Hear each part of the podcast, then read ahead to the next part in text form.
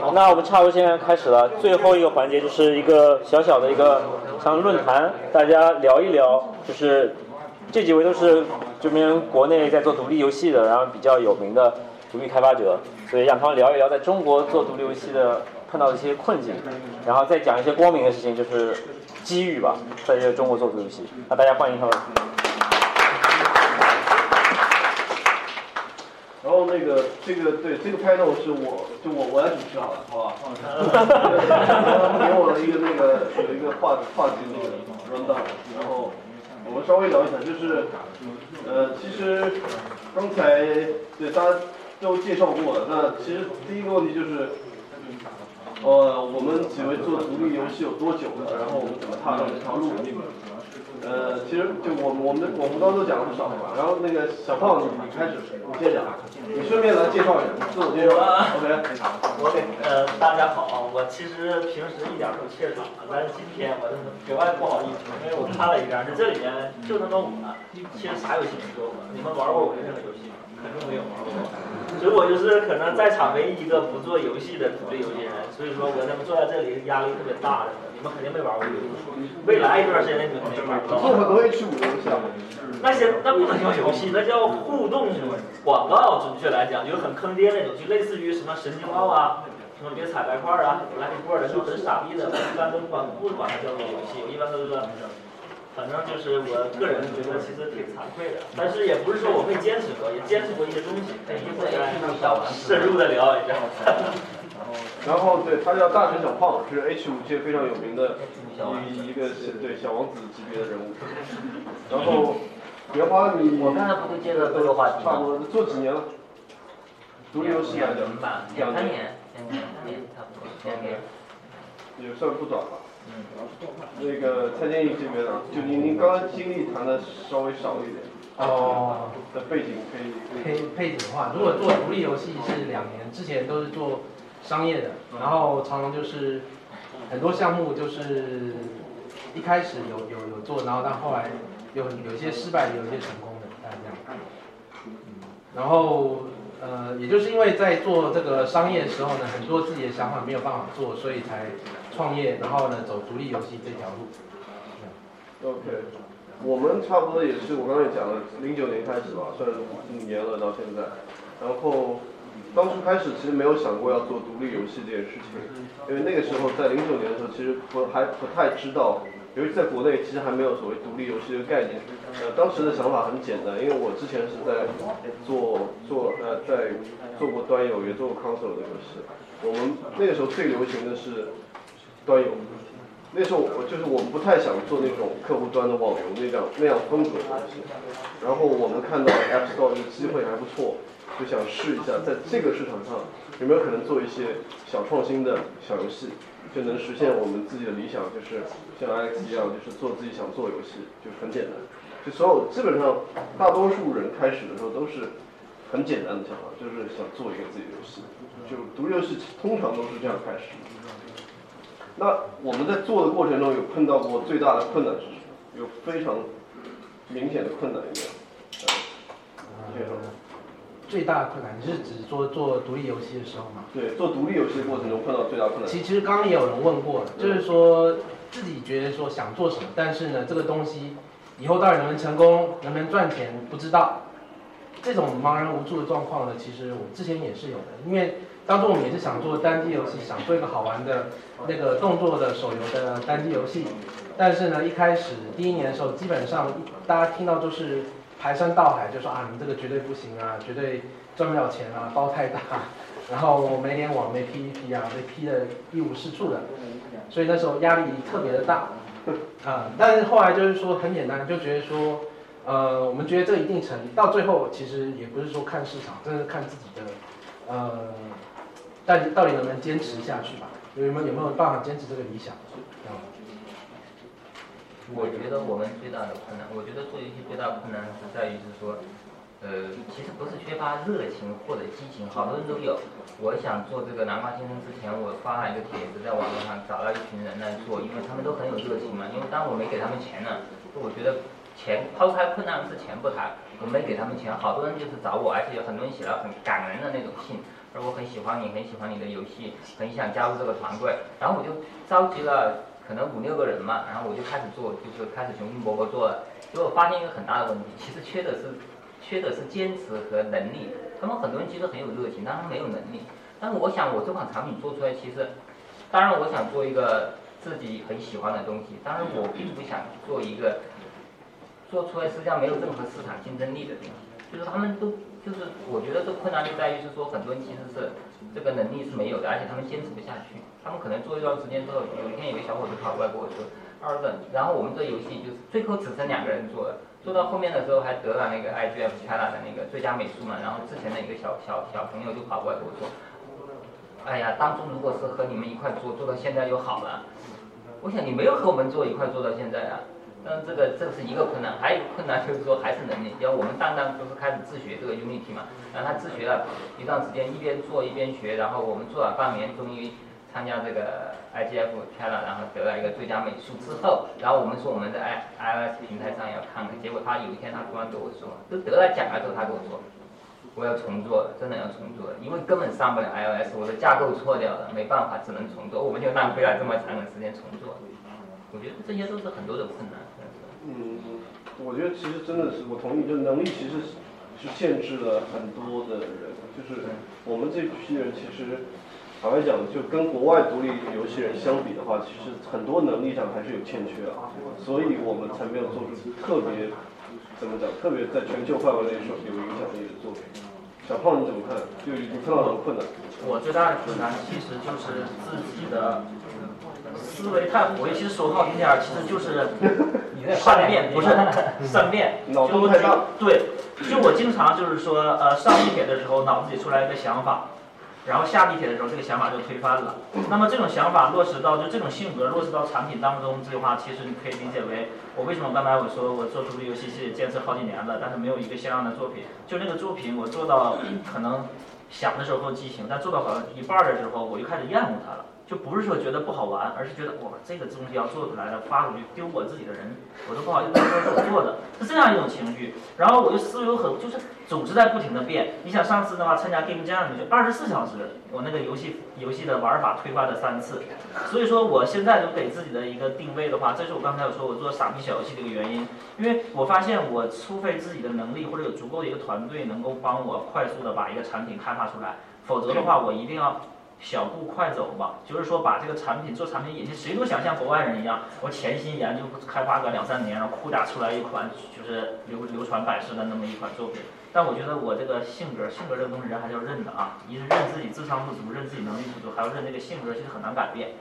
所以我这个性格，其实我举了，我后来思考了一下，我不适合做牛逼大度。真的，这个这个这个是客观事实。双子座，双子座花心善变，对吧？等等这些事情都是。所以说，我也我也劝您 各位吧，就是独立开发者，如果你在刚起步的时候没有一个团队能够让这个项目很快速的推进的话，一定野心小一点。所以说，我现在做很小很小的作品。但我跟你说，我觉得这件事不是特例啊，不是只有你这个性格的，不是只有双子座。才才有那么多才有那么多。其实独立游戏圈确实很多人都有这个，因为当独立了，意味着你自己能够驾驭很多事情，你自己可以决定我今天做还是不做，我今天是熬夜做还是今天休息一天。一旦这种情况下，哎，反而不是很好了。而且你可以做任何游戏，你可以有很多很多选择。对对对，就这种情况下，反而就变得就是说很迷茫，就是每天一个想法，每天我恨不得每天四十八小时，我每天都给自己来个 game jam，每天出一个游戏。对对对。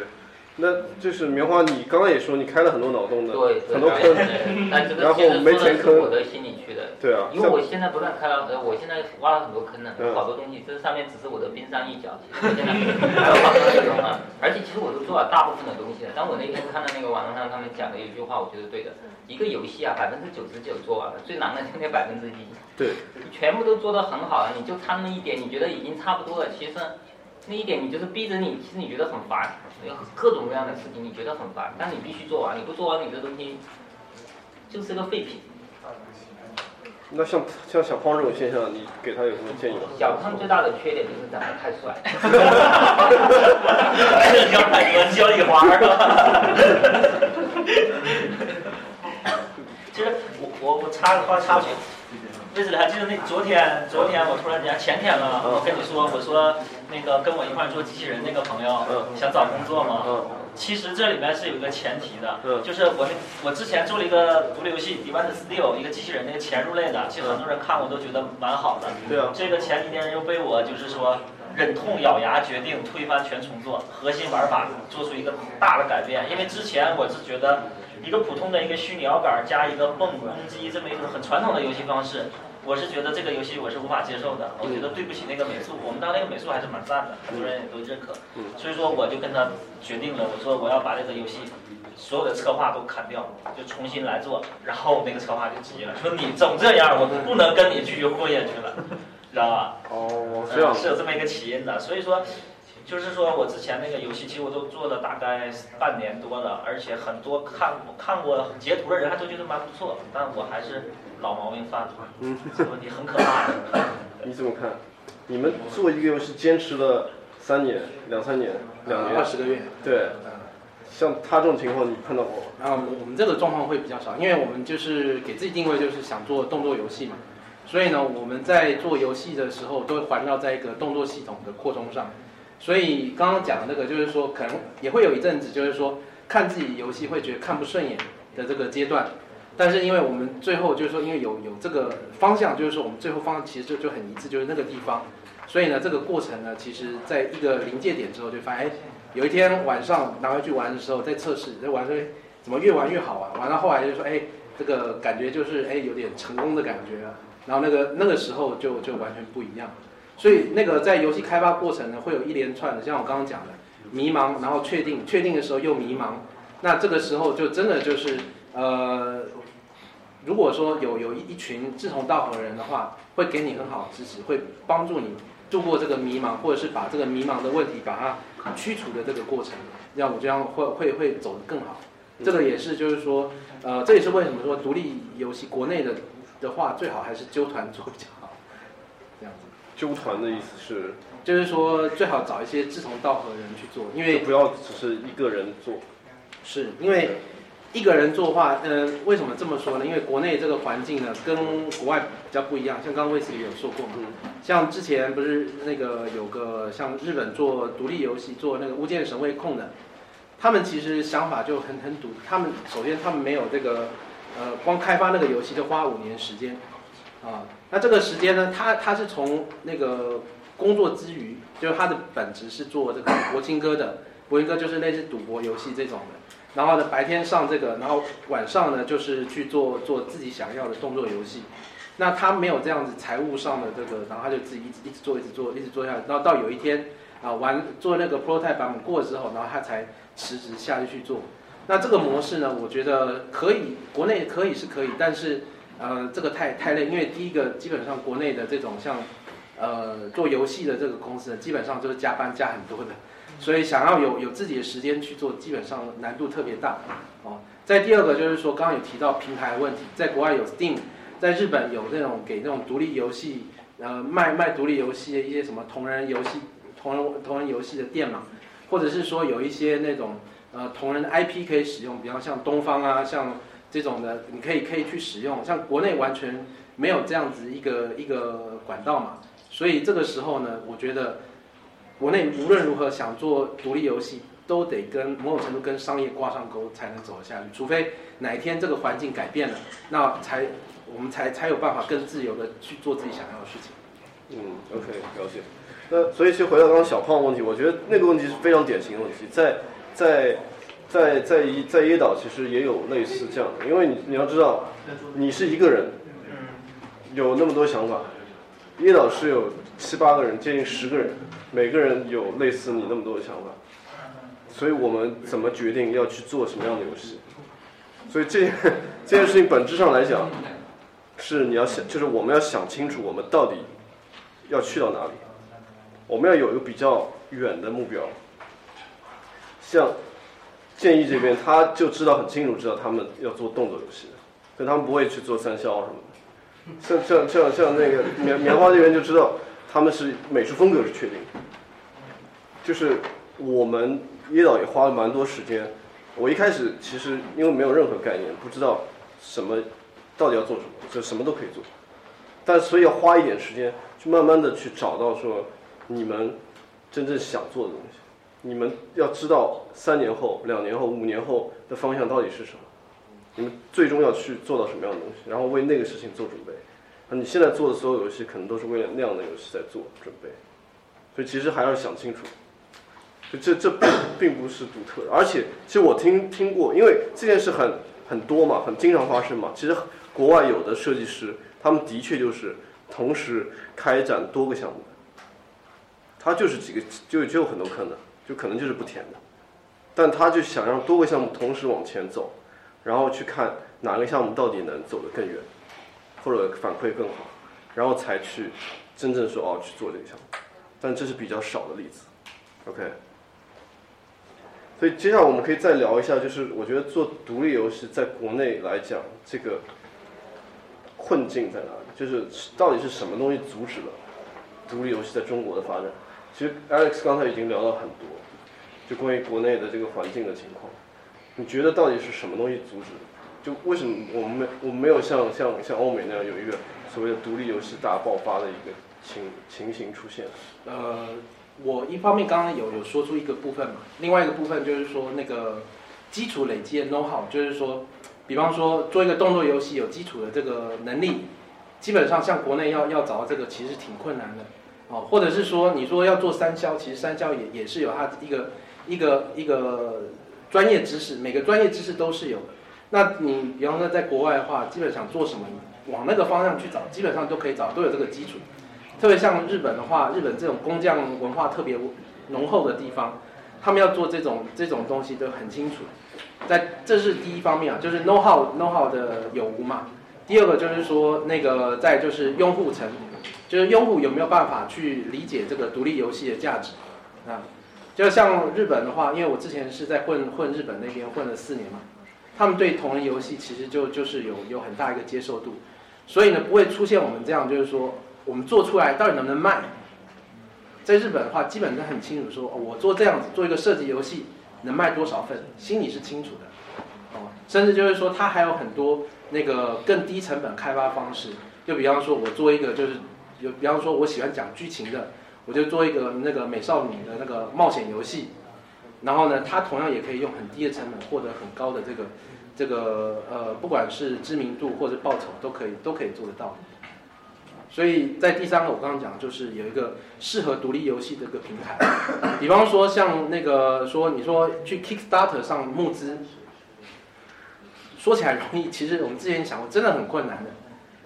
对，所以呢，我其实我觉得我们中间需要一个平台帮我们去做这方面的事情，因为我们光连光做一个翻译的事情，翻成日文、翻成英文都已经搞人仰马翻了，怎么可能还还有去心思去做搞搞自己的研发呢？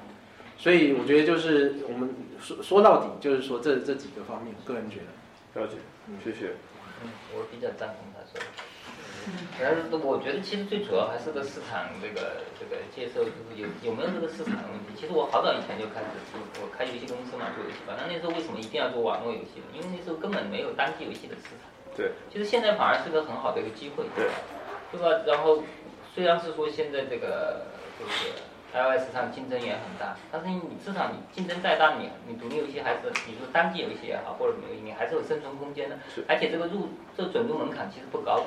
是。很不高的，因为我们之前找到的很多故事都是一个人开始学编程、学美术、学学段时间他也可以做，而且这个事情你不一定要做的非常的精美。但我们经常讲有些市场其实也挺大的，但是你没法做，比如拍电影啊或者干嘛的。嗯，对吧？你去你去拍电影来说，你要想挣钱，你需要的资金会比做一款游戏你需要的资金多很多。其实我反倒觉得现在的市场是在发展的，应该这个。我同意。对。现在其实是一个，虽然我们对市场有很多抱怨，但其实客观来讲，现在是中国历史上最好的独立游戏人的适合生存的时期，因为现在有很多平台都开放，像 App Store、Google Play 都是开放的。然后现在其实慢慢的有很多人在关注独立游戏，我觉得比以前已经好很多了。你可能你不要讲五年前、十年前，就是在我们开始的时候，两三年前，可能很没有没有像现在有那么多人会关注独立游戏，会来坐在这里听这些人聊这些事情。我觉得还是在变好。你觉得就是在国内到底有什么东西阻止独立游戏的我我出头我我我说的比较俗啊，其实就是启动资金。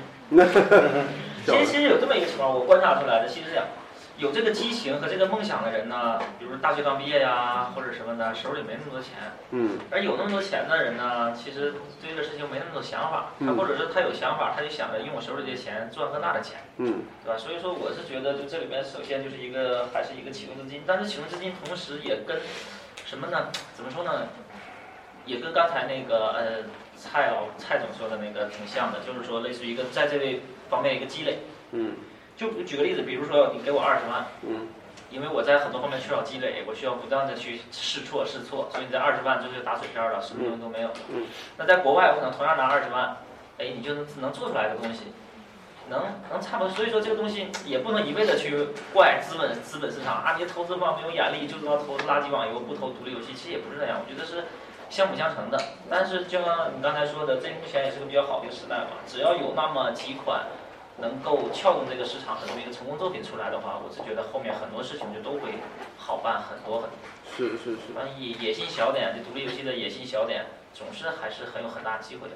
对，我觉得其实资本市场来讲都是，他们就是像鲨鱼一样，就是鲨鱼看到血就会追过去嘛，他们看到钱就会追过去。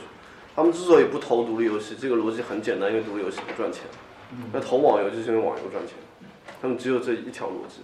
所以其实就这个这个这个事情是很怎么讲？就资本上是滞后，就一定要独立游戏的人先赚到钱了，他们才会意味着才会开始慢慢关注这个这个部分。所以其实我基本上总结一下，刚刚 Alex 讲的很全面了。第一个是能力，个人能力，就是这内因，就开发者个人能力，没有别人在阻止你们做出好游戏。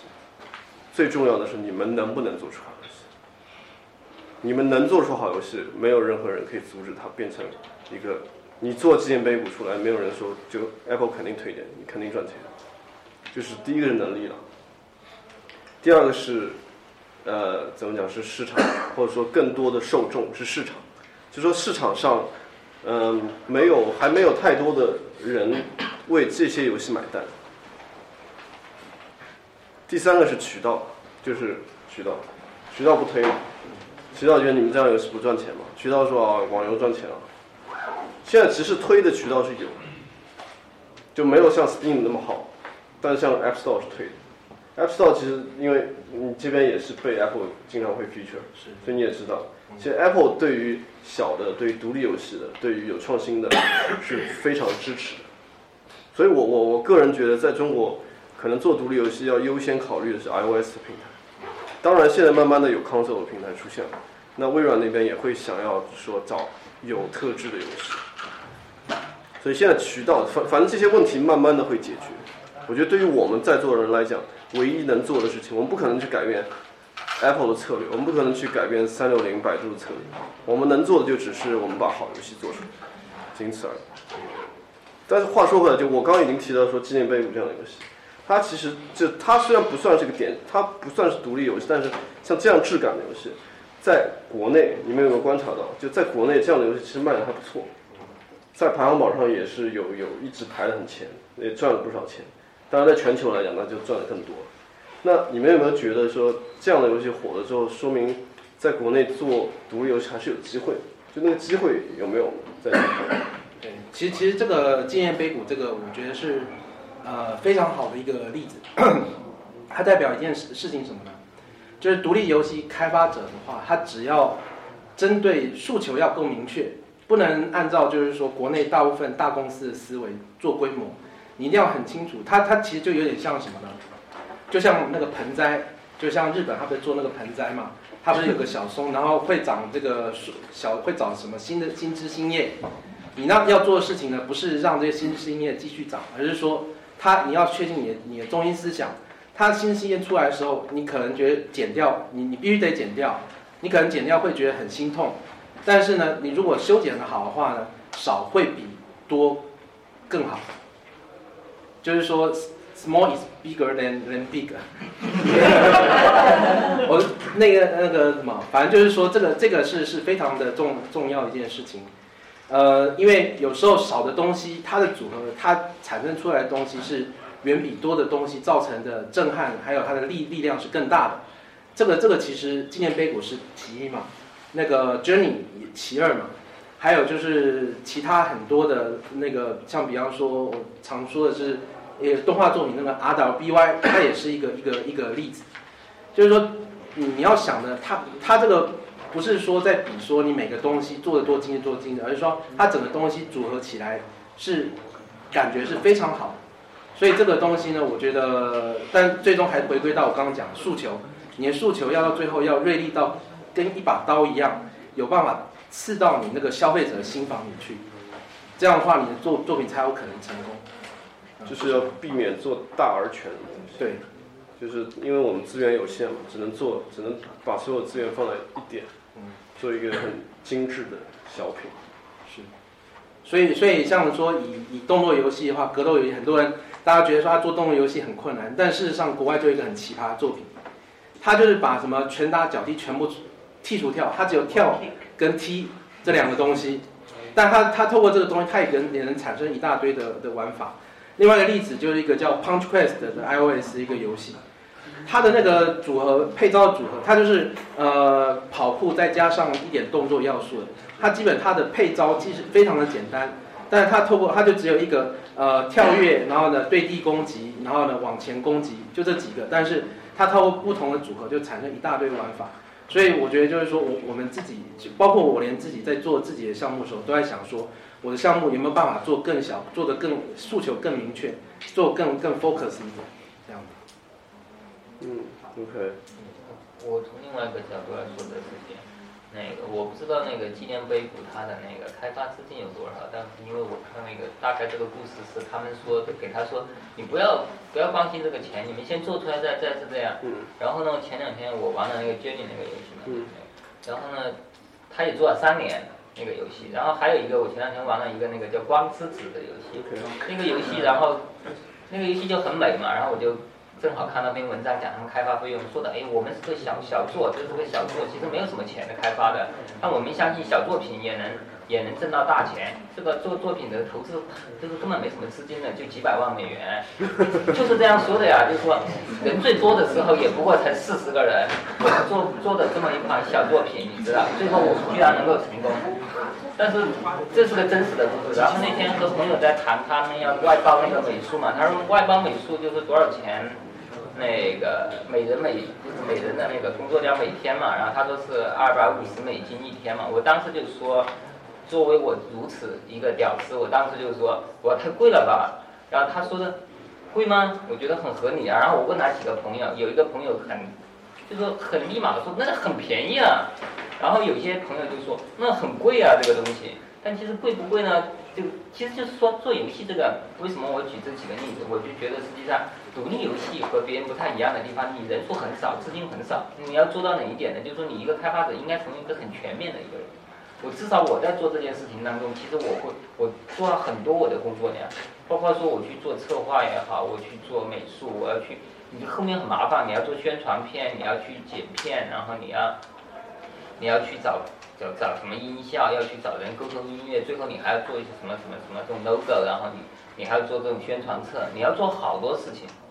如果你每个人的能力就只，而且你和他们沟通的时候，我们沟通没有大量的这种精力成本来写什么文案，然后按照那个去做，那个互相大家讲速度很快啊，就讲完就很。有些就会，有些就如果你在一个大公司里面，有些人是不会做的。他说的这些东西，你把文案拿给我，我就按上面的工作做，我多做一点我都不肯。但是我觉得独立游戏应该不是这样，每个人你都应该做很多的工作，你这样成本才会降得特别的低，然后你才能做得特别的好。是。就这是能力就我们公司那个，呃，桌子进来就都是我们自己在装。对。水电工我们都自己当，就省钱。其实我，你这问题不是说像纪念碑谷等等这些东西的什么流行会不会会？就是你说机遇在哪？机遇说好的，机遇。不，我我不说好的，不说坏的，我说真实的想法，对吧？就是说，我就觉得这个机遇其实一直都是一样好的。嗯。呃，怎么说呢？其实我的意思就是说啊，是这个纪念碑谷这种游戏把这个呃唤醒了国人对这类游戏的一个认识，但同时它也把独立游戏这个门槛拉得很高啊。嗯。就从玩家角度来讲，哎，这个游戏这才叫独立游戏嘛，对吧？你那个叫什么独立游戏嘛？其实我为什么说机遇一样好？其实不知道大家注意，因为 Limbo Limbo 这事儿还提起来。其实不知道是大家注意了，Limbo 因为是很老的游戏嘛，其实在今年威武之前，它长期在国内收费榜上排前二十的，是很长很长时间了是。对吧？只是因为最近的像什么呃一些现象级的游戏的出来，让人们从此开始谈论这个话题，对吧？所以说我其实觉得就是说啊，是现在玩家对这个的接受度高了，但同时它的门槛也也高了嘛，对吧？所以说难度其实是同样的，是水涨船高嘛。所以说我是觉得这个事情，并不会因为就是今年威武这类游戏的爆红，让我们的独立游戏人更好过些。但也不至于让我们更难过一些，因为就像我说的，就是两方永远是个守恒的，OK，机会都是一样好的，是未来也不会变得更糟，也不会变得更好，反正就是，对吧？是是这个道理，真是这样的，就是 就跟你没什么关系。对对对，就是你你想做，你就坚持去做下去，就你不要觉得这是个投机行为。我靠，现在机会好了，那快做吧。一开始机会不好，那我去大公司打工做网游去吧。是其实不是这样的，机会一直都是一样的，我一样的好，一样的坏。我同意，那个绝对意义上的爆发期没有到来。对肯定了，很明显。但其实我我我个人觉得，我可以看得到的一个一个市场的现象，就是说，Limbo、剑碑谷，你包括绝缘喵星能能上到那个那个那个位置，其实说明有一些玩家要玩那样的游戏，就有有市场的，就是其实市场是存在的，只不过你要做的游戏，因为那些人，就是我们要设想一个情境，到底什么样的人会在中国玩玩所谓的独立游戏，或者或者玩创意的游戏、有品位的游戏，到底什么样的人在玩？那这些人一定是通常是有 iPhone 的，然后通常是收费收费就是就是收入水准不低的，然后有一定教育水平的。你你就是那些玩就是腾讯的仙侠游戏的人玩家，所谓的二三线城市的小白用户，他们他们是就是他们你给他们玩，他们一开始也不会玩，他们就是要玩一些很快消的东西，所以那个情境是不同的。那在城市里，白领他们现在说哦，有一个游戏适合你们，可以玩了。对他们来说，他们对娱乐的或者对审美的的眼光是非常挑剔的，就他们可以不玩游戏，他们就就看电影，他们一年花几百块钱看电影，《星际穿越》肯定必看，但这但是花六块钱下个游戏就要非常的纠结，花二十块钱下个游戏就觉得太贵，这游戏他妈的卖二十块钱。所以，所以，所以，其实就是这些人，他们需要的东西是很品质很高的。虽然我们现在看得到，好像有一个市场在，但其实他们，所以说，到底要怎么针对这群人做好游戏，这其实是我们要要要要研究的一个课题。我反而觉得像像南瓜先生大冒险这样的很有艺术质感的游戏，其其实说不定会很适合那些人，哪怕你卖的贵一点也没关系。我我是属于二三线城市没有没有带 iPhone 的。不好意思，不好意思，把大家标签都贴好。我自己也是那个不是 iPhone，用不起 iPhone 嗯。其实，其实我觉得是这样，就是说在做游戏的时候，我给大家就讲一个小事情，嗯就是说呃有一个叫《地下城堡》的游戏，不知道大家玩过没？中国人做的黑黢黢的一个游戏，黑乎的游戏。地下城堡，地下城堡不是地下城，地下城是一个像素的一个。收费游戏是吧？对，六块钱那个。对吧？那那个游戏其实我当时玩那个游戏，我就觉得哇，就因为它长期在前排行榜收费榜前五十啊，前五十，就别别小瞧人家。嗯，长期在前五十。然后我当时我就玩这个游戏，嗯我就觉得我靠，这种游戏都有这么多人愿意玩，是啊，说明这个中国这个玩家市场这个受众现在很大的，对吧？不用非得做主流游戏，对吧？我心潮澎湃，我觉得哎哇，这么有这么这么另类的，其实也不算另类，它有点山寨别的游戏的，那小黑屋什么的，对吧？呃，我当时反正觉得，哎我这种玩游戏玩家原来在中国有如此大的市场，长期在社会榜排前五十。嗯。然后那天那个人不是出来分享了吗？啊，长期前五十，三个月累计才三千五百个下单。然后它改成一块钱了，是吧？改成对改成一块钱之后，当天就就超过了前三个月的。啊，对。所以说我的意思就是说，改成一块钱这不不是我要说的重点，啊我要说的重点就是，就说你即使做很好的游戏也赚不了钱。就是我那对，如果是你以做做钱为目的的话，就是说，其实还是很难的，就是说你在做这个游戏的时候，不要以赚钱为目的，否则你最后可能会失望。另外一个就不是不要被很多排行榜所呃欺，他没有故意欺骗你啊，就是不要被一些错觉所所所所所所影响。就比如说做地下城堡，你觉得长期在前五十，安德斯道长期前五十，就是如果他不是这个作者自己瞎编的话啊，就至少我觉得我长期前五十，三个月一直在前五十，怎么不得下个十万分啊？对吧？然后这时间才三千五百分，所以说这个事情我是觉得就是做独立游戏的话，你要是真想独立，就真是别太看重那些排行榜，不要做投机者，最核心的还是不要做投机者，就永远不要嗯嗯盯着排行榜。嗯，这边我我补充一下，我我是非常推崇那个刚刚威斯比说的那个精益精益开发，为什么呢？就是呃，刚刚都都讲就是说啊，游戏做出来然后再让大家看，其实不是的。我觉得游戏制作过程中，要首先在回回归到一开始，你你的这个对游戏的这个诉求你够不够明确，能不能明确到你一句话就跟人家一说，然后呢，人家就一清楚，而且会觉得说这个这个东西挺好的。然后呢，接下来就是要做做做成那个把这个东西呢在 prototype 中实现，就像威斯里刚刚那个这个案例分析，我觉得就很好。这个游戏好玩的地方呢，不是说在后期出现，而是说在一开始 prototype 就要人让人感觉到，然后呢，在这样的状况下呢，在后后续的开发才才会比较比较顺理成章，而且呢，就是说以我们独立游戏开发者在金钱比较短缺的状况下，这 prototype 也比较容易可以找到比较好的一个资源的投入，然后呢，开发者他本呃那个投资者呢，他也会比较心安，会觉得说啊放心把这个钱交给你用，啊，所以然后还有就我觉得一个很好就是 soft launch，soft launch 能某种程度证明它的商业价值。那这样子的话呢，其实这个这个这个有钱的老板，那他就会更更心安理得，甚至就是说啊，你这有名，啊有名就就搞不好就觉得哎脑子一热就投资一下。嗯，但你有没有碰到过就比方测试结果不好的，双方失败，那怎么办？那改啊改啊，就是那个精精益创业里面不是要周转嘛？是是，就是说你你那个对不行了之后，你你要把你这个轴心换一个点，但是呢，你用的都还是你原先的这一套东西，然后呢，用不同方式去表现。像比方说，我做一个动作游戏，哦，它它的那个操作可能就是说啊，大家觉得太太复杂了，那 OK，那我就是用同样的系统，但是我把操作部分大幅简化，然后呢再做一个版本。那这样的的话呢，其实呢更容易能够找到好的出口，而且也不一定就是说我我做到，就是我们最之前最常碰到失失败的状况，就是花很长时间做一个东西，然后得到一个一个非常惨烈的一个结果，成为一个壮士。那透过这个精益创的这这个这个精益创业的方式呢，可以大幅减少这种风险。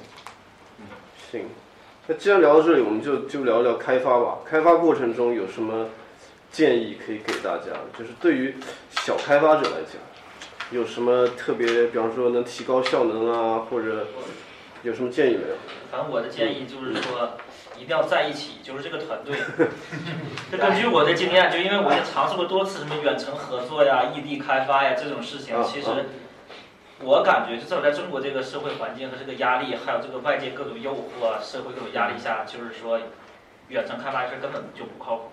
就我在中国，我想不出来一个远程开发、合作开发游戏成功的一个例子，可能我孤陋寡闻。做你朋友，你我我是客观来讲，我觉得游戏不算成功，因为这么多年了还没出来，其实根本原因就是因为远程开发，对吧？靠微观战争，微观战争最后也是上线的，哦，对吧？也是上线的。行啊，那就聊聊远程。对啊，我远程开发怎么样呢？远程开发，我觉得其实不是特别好。当然，我觉得这个我有一点说法，其实远程开发是绝对不好的，因为我有我的特殊原因。但是我觉得最主要一点就是，开发的两个人，他几个人哈，不管几个人，你最终他的目标是一样的。有些人开发就说，我告诉你我们的那个程序员他是怎么说的，那个蛋蛋他怎么说的。我们经常探讨一件事情，就是说他经常会说，如果我有一天死掉了。我把我的程序我备份在什么地方？你密码是多少？你去拿就可以了。这个是个很现实，也是个很残酷的问题，但是这个是个真实的问题，因为他特别负责任，而且我们经常就谈到了很多事情，就说比如说，呃，比如说那个，他经常说，而且他很谦虚，他说的我其实水平很低的，你很低的，你未必一定要来找我。然后他会说，但如果你以后不要我了，但是也不能是说我这个我这东西没没没人接手，我还是会负责把这件事情做下去。我可以告诉你，这件事情就是让我特别感动的原因，就是我从来没有和他提过这个游戏到底他给他，其实我每个月给他这个这个开发费用也很少。然后我从来没有提过以后会分给他多少钱，他从来都没不会问。他的目标就是当他做这件事情，就是像当他自己的事情一样。胖子就是好。胖子，胖子，我觉得这一点是很重要的，这一点真的特别重要，就是两个人。很重要。是开发开发者在一起，他的，你让他知道你他是在做自己的东西，不是他不是在为你做事情。OK 但其实你像我，我之前远程开发结果不好，倒不是说跟我合作那个人比较比较比较差什么的，其实也是一样的。但问题这里面就是说，你就别说远程开发了，我他妈我自己一个人做一个事情的时候，经经常也会面对各种压力、各种诱惑，会是摇摆不定什么的。但所以说，你可以理解为你有一个好点子，就已经很难了。然后呢，你有个好美术，然后有个好策划，有个好技好技术，这都难上加难。然后同时他们还有一个共同的目标，然后远程协作的时候还能够保持比较好的合作方式，还有比较好的工作效率。这些事情我觉得都是小概率事情，你能遇到一个就很不容易了。你要这几个全都具备了，你才能够做出好东西来。我觉得那成功率太低了，至少我运气。可能没有你这么好。没有没有，我觉得你的问题就是说，比如你那个潜伏的那个游戏，那个叫什么？潜入潜入的那个游戏，我觉得最大问题还是说那个我以我我讲一个例子，就是做插画呀，就画画的哈。然后包括最最有能力的人去做动画的，然后能力差一点的人画漫画，能力最差的人是画插画的。嗯嗯。为什么？我画插画简单呀，我就画一张两张。你那个漫画，你知道每天要画多少张？那些人几几个都很差的，每天就在这上伏案工作。那动画更是需要一个毅力的问题。我觉得做游戏就是这个样子，你就你把那个游戏你做成了，你做成百分之五十你不算成功，百分之六十你也没有及格的这个概念。你必须要做到百分之百，你就算做到百分之九十九，你没有发，你没有发布，你没有发射，你什么都不是。对对对。这就是个毅力啊！就就我就是你。很多人都是想说，我有点子，我有激情，我有想法，那是没用的。这个世界实际上你最后你要关键是要做，是吧？关键是你要做出这个东西。而且，但毅力这个东西其实是这样，就是说，呃，如果远程合作的时候，比如说四个人或者三个人，去有一个人，嗯，不行的，不行了，那就全不行了。就这边没有，哪怕这个人是在你这个团队里负责打杂的，比如每天就呃代码 review 一下或者检查一下你们每天的工作日报，哪怕他是这样一个打杂的一个人。他如果哪天拉松了，好几天没去 review，好几天没有去催你们进度，就还，也就是说，我是觉得就是说远程合作，就是我为什么我刚才我说一定要在一起，其实我再简单点说，就是说，如果能在一起，就一定要在一起，哪怕你借钱，就比如说，哎，我要没钱，我要回老家了，你作为项目的一个负责人，你哪怕去借钱去，也想办法把他留在身边，否则的话就干脆换个人，就说那我们那就算了，别合作了，我再重新找一个美术，重新找一个程序等等。就我是这样一个一个观点。建议你们你们试过远程开发吗？没有。没有，但是我我基本上因为我没有做过远程开发，所以我不敢 做太多的一些解读。嗯。但我我是觉得最基基本有两个事情。嗯。第一个要利益绑定，因为在国内的状况来讲的话，呃，就像刚刚讲，外界因素太多了，这个市场其实很浮躁。嗯。所以必须把大家的这个利益都绑定在一块儿。利益点一致的话，大家才能够一致团结对外，这个是最重要的一点。第二个是沟通，那个其实沟通真的非常非常的困难。就算大家我们像我们公司十几个人在一块儿，天天都可以见得到面，但是沟通还是很困难的。因为游戏的创意很多东西是天马行空，非常虚无缥缈的。就算你把它画成文字，或者画成言语，对方也不一定能理解。所以呢，那个我觉得就是说，在那之前的话，我建议是一个比较好的模式，什么呢？就是按照现有一个比较好的一个呃游戏，以那个为沟通平台。比方说，也是回到我刚刚讲那个做物件神威的团队，他们很简单，他们只是就针对现有一个三 D 动作的一个系统进行改良。他想要就是说，哎，做一个特色，就是那个血血块系统，那他就把那一块做到极致，而且他们都也是做远程的。那但是因为他们就是说，对于这个三 D 动作游戏理理解，大家都是一样的，所以沟通上反而会比较少一些，不能说没有，但是还是会有的。所以我觉得最主要还我个人想象就是这这两个，因为我觉得光沟通的事情都 常就像说的会争执啊什么的，这个太太多太多了。所以你的意思是，问题在于不在于远程和近程，而是在于沟通。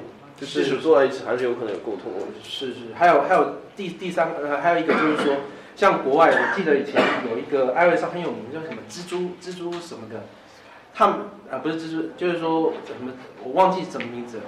但是我发现，在国外他们做远程合作，基本上都是在游戏业界都有一段时间很有经验，都有经验的，大家都很清楚说我的分工，我分工是做哪一块。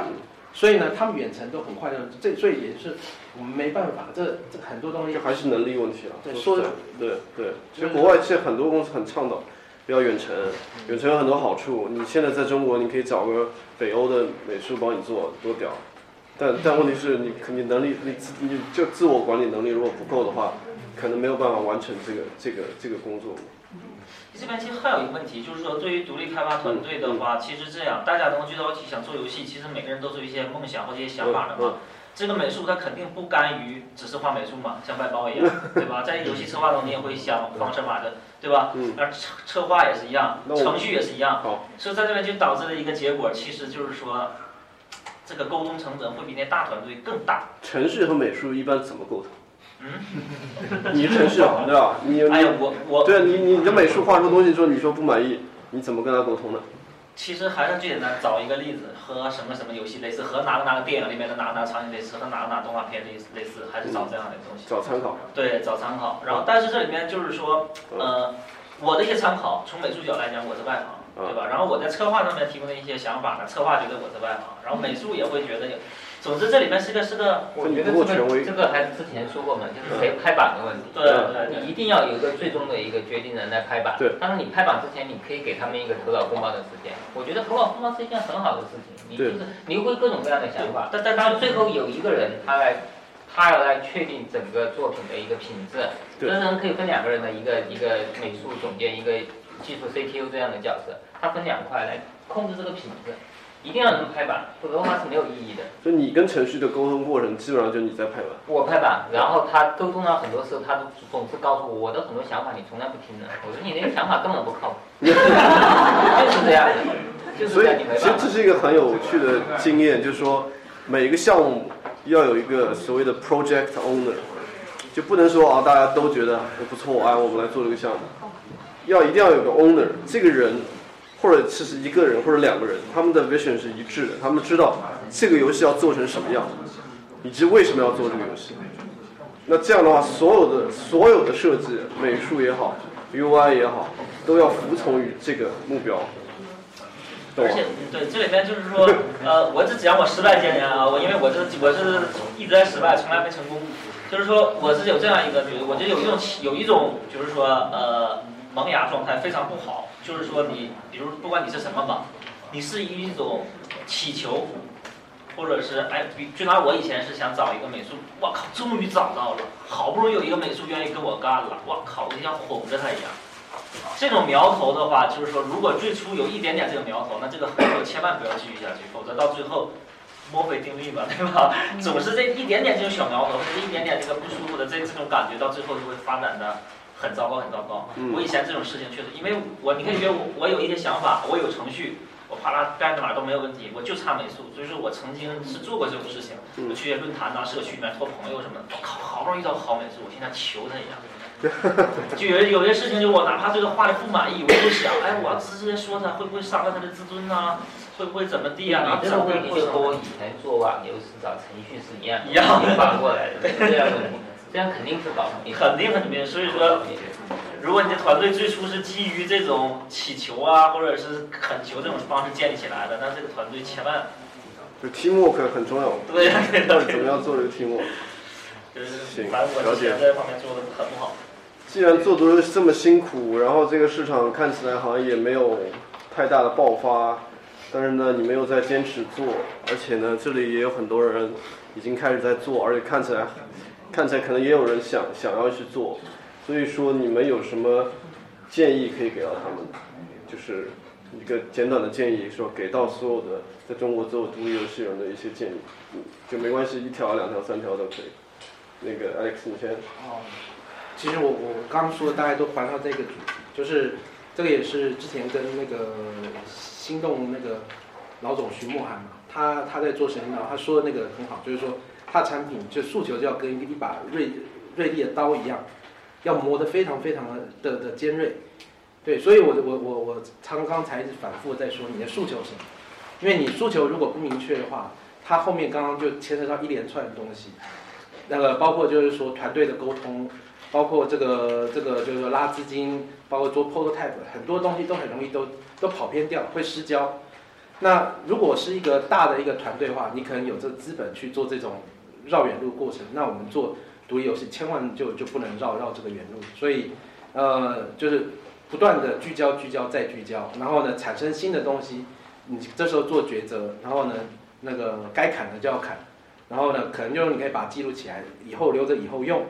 不一定不要太贪心，一致想就是说什么都要做到。我觉得这个是最最最重要的事情。再就是说积累，你是什么时候做的事情都一定要想想看，就是这个东西积累下来，你你以后过了，呃，过了以后是不是能能够反复的去用？所以我我觉得就做游游戏，我觉得是这两块非常非常的重要。再就是对于这个文字的掌控，这个这个就就比较难难说说明。什么叫做文字的？什么叫文字的掌控？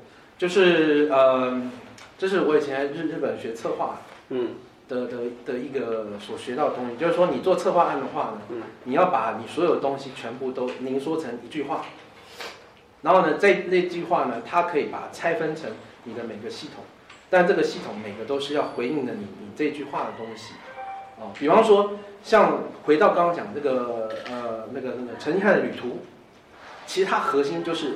就是就是未知未知的这个旅行的体验嘛，哦，那它很多每个每个系统方方面面都是，包括它美术什么都是环绕在那一块，不会像国内一般做个做个什么什么网游都都会说，哎，一来就来十个系统，它它会它会有，但是都环绕在这个旅途这个这个这个中心上，甚至就是说刚刚讲，呃，它里面的一个访谈不是也有出现过，就是说那个多人互动的时候，然后常常会要实现就是说陌生人之间。会互相合作的一个机制，哦，那他他甚至就是说，因为这样，他把可能出现就是说可以伤发伤伤害对方的那个动作，尽可能都消除掉，然后尽可能做到说，啊，大家碰到的时候就会想互相帮忙这种感觉，所以这一切一切都是就在在于你这个这个文字的这个力量。那我再举另外一个例子，就是说，呃，因为像刚我没有做过这个远远程的这个合作，但是我们之前花很大的心思在做外包。因为我们外包跟一般的外包外包也不一样嘛，一般外包就是说哦，就是写写一个，然后你说参考某某某游戏要按照那个做，我们不是的，我们是其实就是说会有很多的程度，呃，花很多心思在做这个原创的这个美术上。后来我发现就是说，其实跟那个配色配色常见的配色有异曲同工之妙。所谓的配色的话呢，不然不管什么颜色都一定会有主色、辅色以及这个。呃，点缀这个颜色，我不知道这样说对不对？我最近在学，但其实其实你在表达一件事情，或者说一个角色的时候，其实就不超过这三点。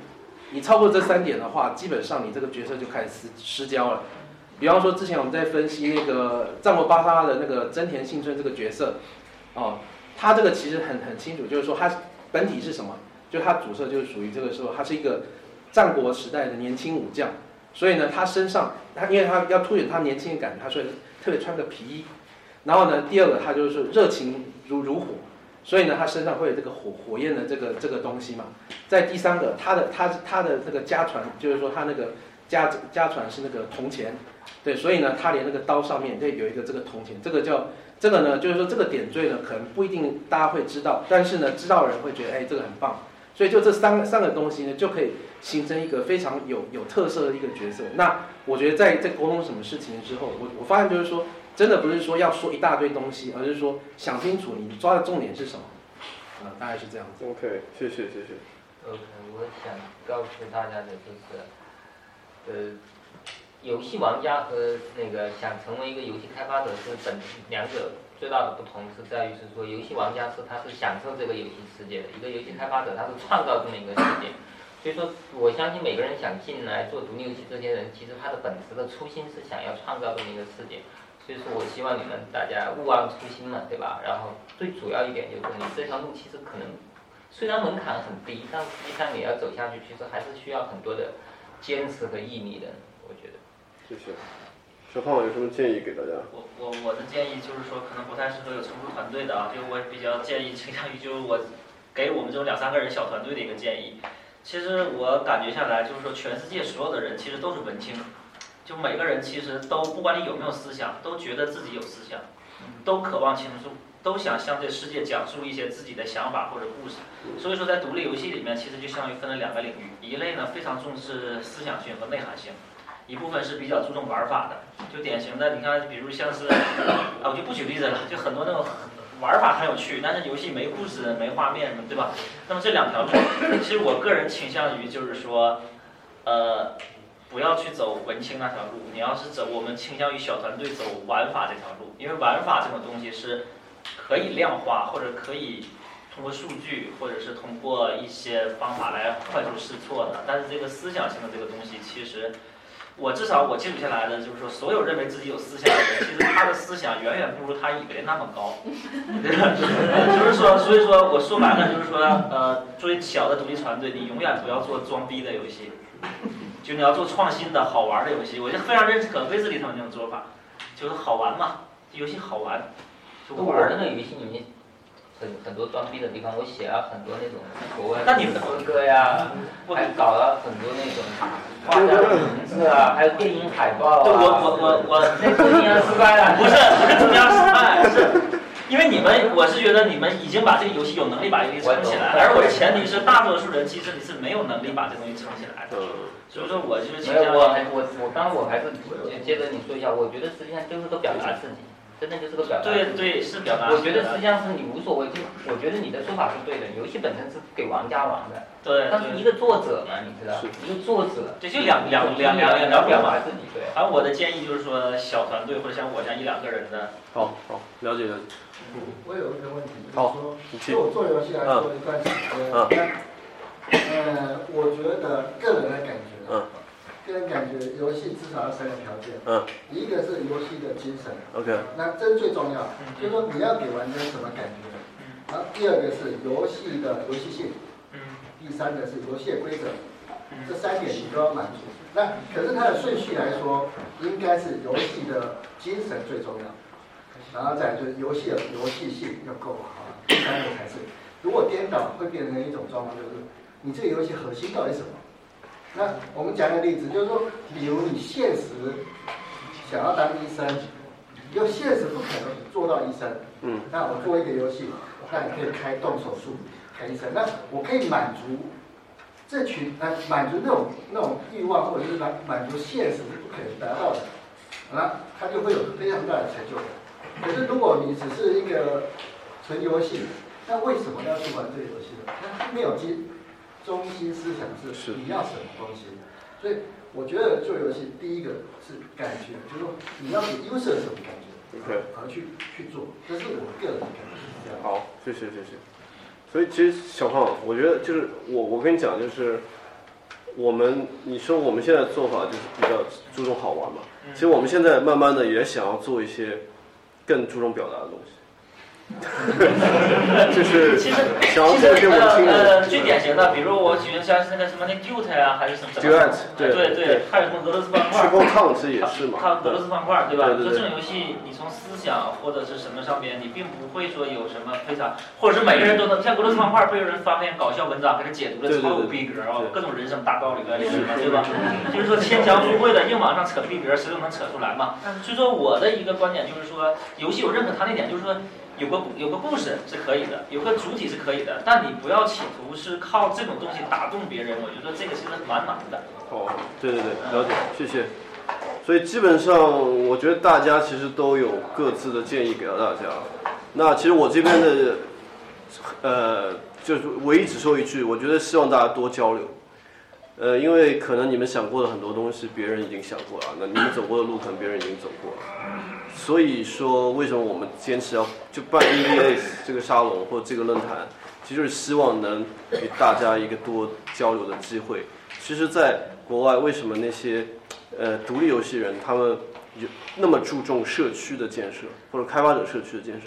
就是因为我们自己，我们两三个人的团队，我们七八个人团队，我们自己能力很有限，所以那些团队，国外那些看起来很高大上的游戏的团队，Limbo、Fez，他们都是基于这个社区成长起来的。他们所学到的很多东西，可能其他东其他人已经做过，所以我觉得开发者之间多交流、多分享，其实也是蛮重要的一件事。OK，所以基本上我们今天的这个 panel 就到这里。那最后还有个提问环节，就是说有没有人有问题呢，我们可以稍微回答几个问题。对，请。问一个实际点的问题吧。嗯你说其实我是我今天是从大连特意赶来的，嗯哦，坐飞机过来，明天还得回去，其实也挺麻烦。其实我是有一种有一种感觉，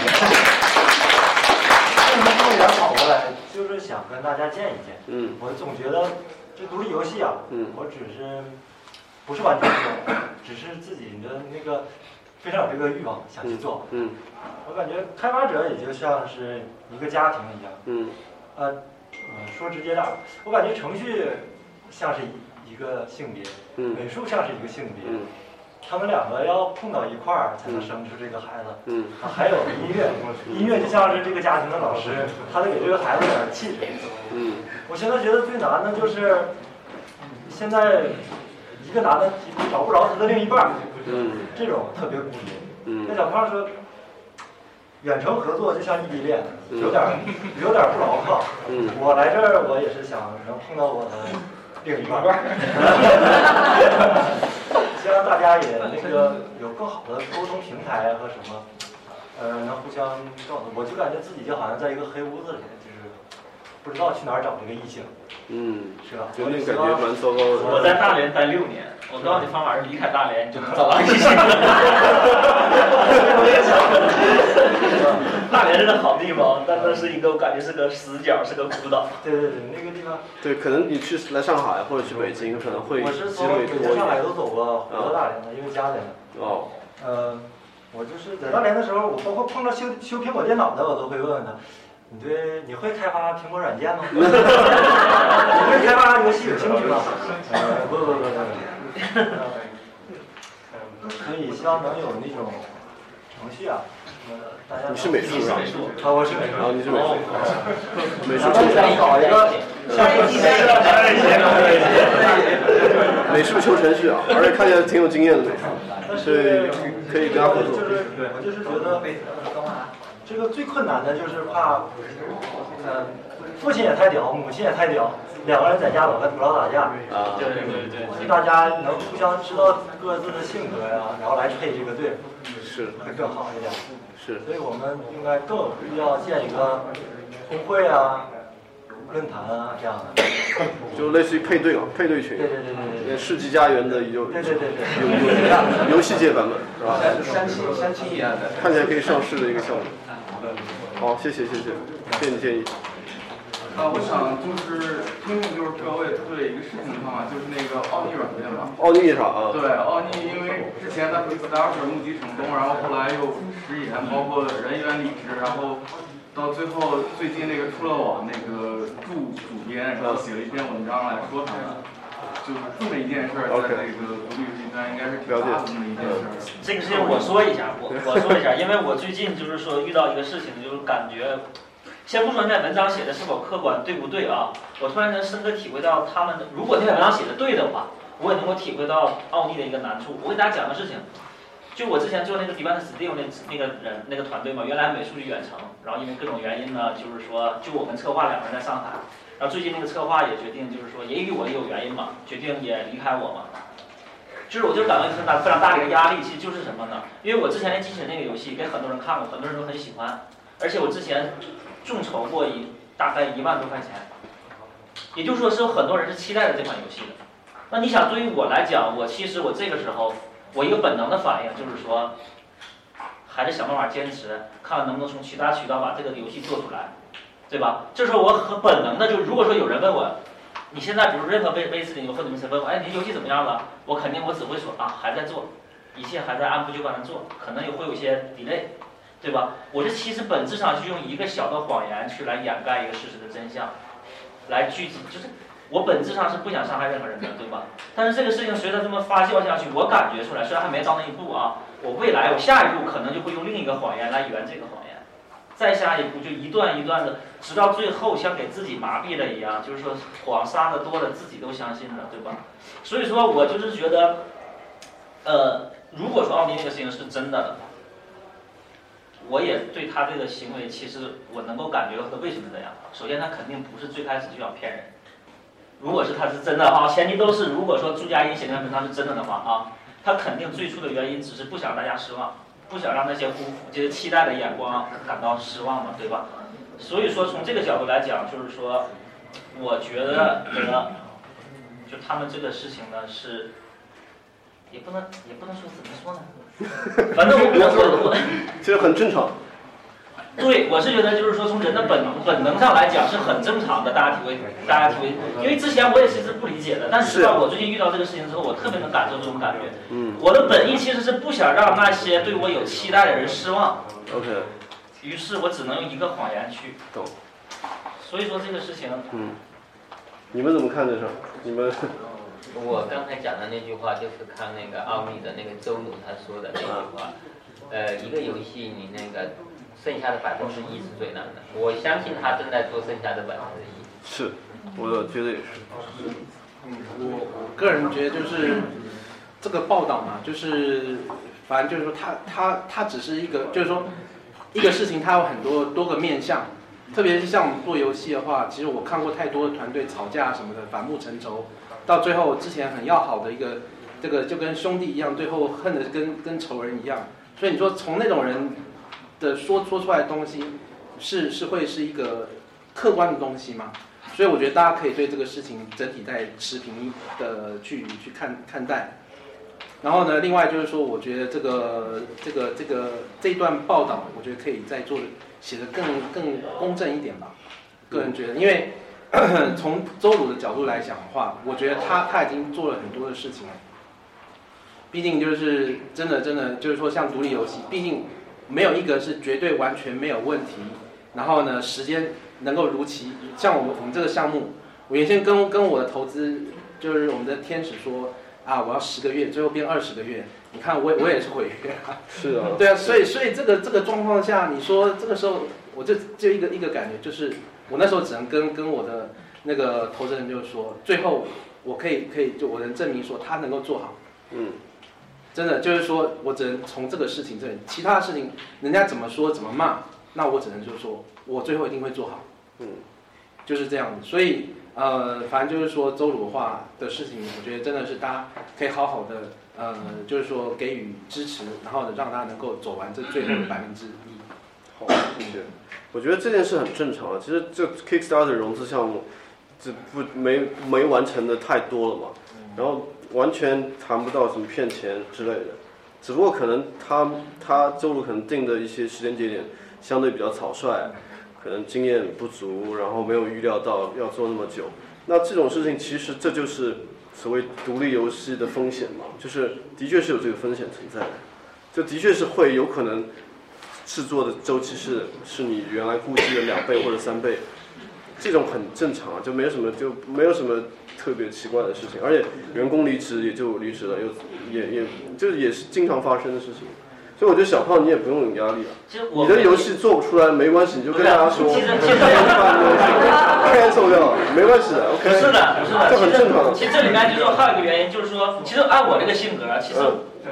我我是不怕，就是说是跟别人承认失败呀，或者什么，我是不怕这个的。其实我之所以刚才我说别人变得现在还，因为有人我这是众筹的，而且人家很多人会给我捐了蛮多钱的，四位数的钱的，对吧？所以说，当他们问我的时候，我不我不想让他们失望的一个很大一个原因，其实是我自己也坚信着自己将来不会让他们失望。就哪怕这个游戏因为这个美术和这个策划给我分开了，我将来。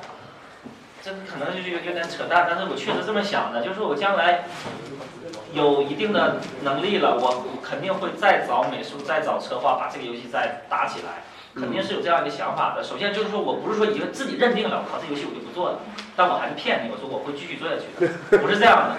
然后很多时候其实就是，但是这种这种心情其实很难受的。好，谢谢谢谢，这边。最后一个问题了。啊，我有点感冒。啊。我我比较建议，因为呃，我有远远端的经验，还有一个是说，我比较建议，你们刚开始组团队的时候，啊，要先小人后君子。OK。就是说，最好大家都签一个相应的合同。嗯。然后比如分比例啊什么相关的，那不然会呃赚钱也会吵架，是。不赚钱也会吵架。是。OK，那我是比较建议这个。还有如果像远端的部分，我比较建议就是说。嗯，如果如果你呃远端跟没远端有差别是，没远端的部分你会有哥们情节，因为大家一起奋斗，上面的薪水他会很会投入进去去做，OK。可是远端的部分他没有那种情节，因为他会觉得我大不了不做而已。然后如果你要远端能控制好，那你需要所有的企划案最好连。不懂游戏的都看得懂，就很明白，一看就知道要做什么，这样将会减少这些部分。还有就是说，独立制作人最好需要几个，就是说需要一个有魅力、魅力的人，能凝聚这些人的人在这里。如果一个团队没有一个中心魅力的人，那你很容易就是每一个人都说了算，那就变成那最后会没没完没了。是。